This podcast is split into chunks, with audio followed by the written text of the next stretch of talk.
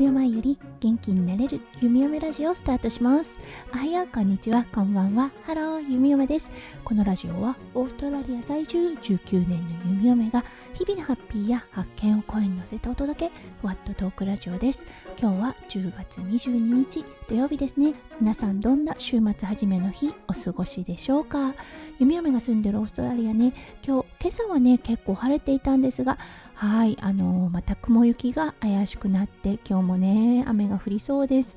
もうね雨ばっかり続いていて全くねガーデニングが進みません。うんもう雑草飲み放題で芝刈りしなきゃなーなんて思っているんですが一体いつできるようになるかなといった感じです。はいそれでは早速ですが今日のテーマに移りましょう。今日のテーマだったんですがオーストラリアのコロナ対策についてねすごく大きな変化があったんです。そうそういえばねスタイフでも皆さんに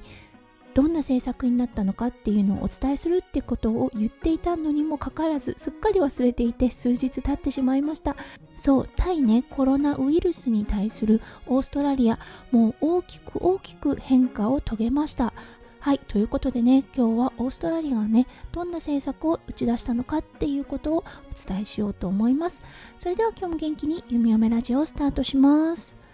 はい、オーストラリアですね、10月14日より、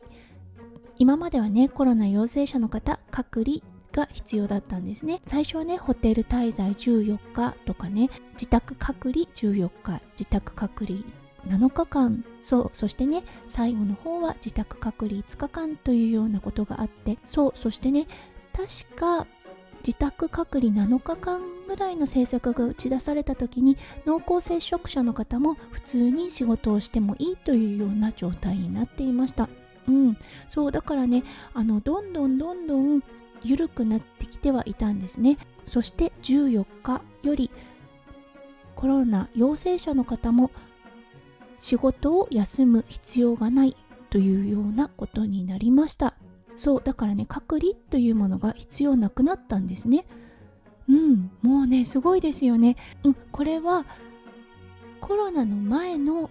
世の中にオーストラリアが戻ったということです。そうあのオーストラリアはねもともとインフルエンザにかかった時特に弓嫁あの病院で働いているのでインフルエンザにかかった時は7日間はお仕事を休むというような感じだったんですね。それはねやっぱりウイルスが広がることを防ぐためという形だったんですがそれ以外のね風邪とかであればもうあの各個人に任せる。そう体調が良くなったら仕事をしていいよっていうような感じだったんですよね。そうそしてねコロナにおいてはやはりねパンデミックということもあってものすごい厳しい措置がされていましたよね。うん、もちろんね日本の方もご存知だと思います。はいそしてね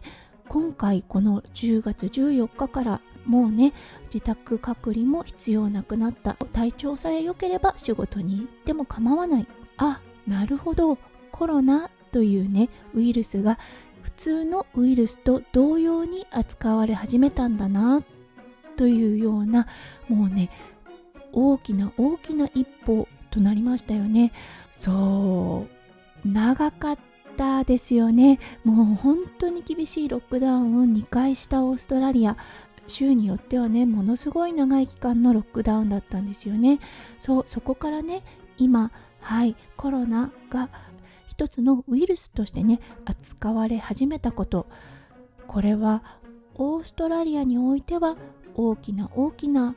一歩というかね最後の一歩なのかなって思います。もうヨーロッパとかでは行われていることみたいなんですね。そうあのオーストラリアはね結構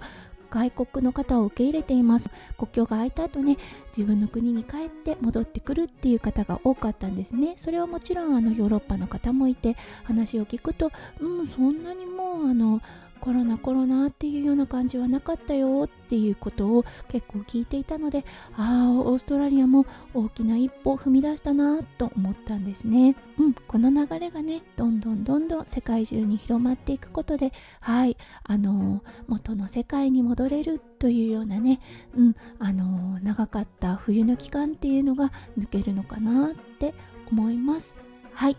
ということで今日は10月14日からオーストラリア政府が打ち出したコロナに対するね法律の変化っていうのをお伝えさせていただきました。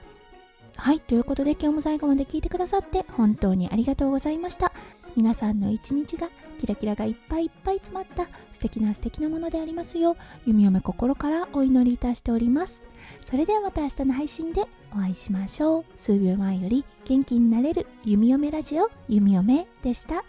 じゃあね。バイバイ。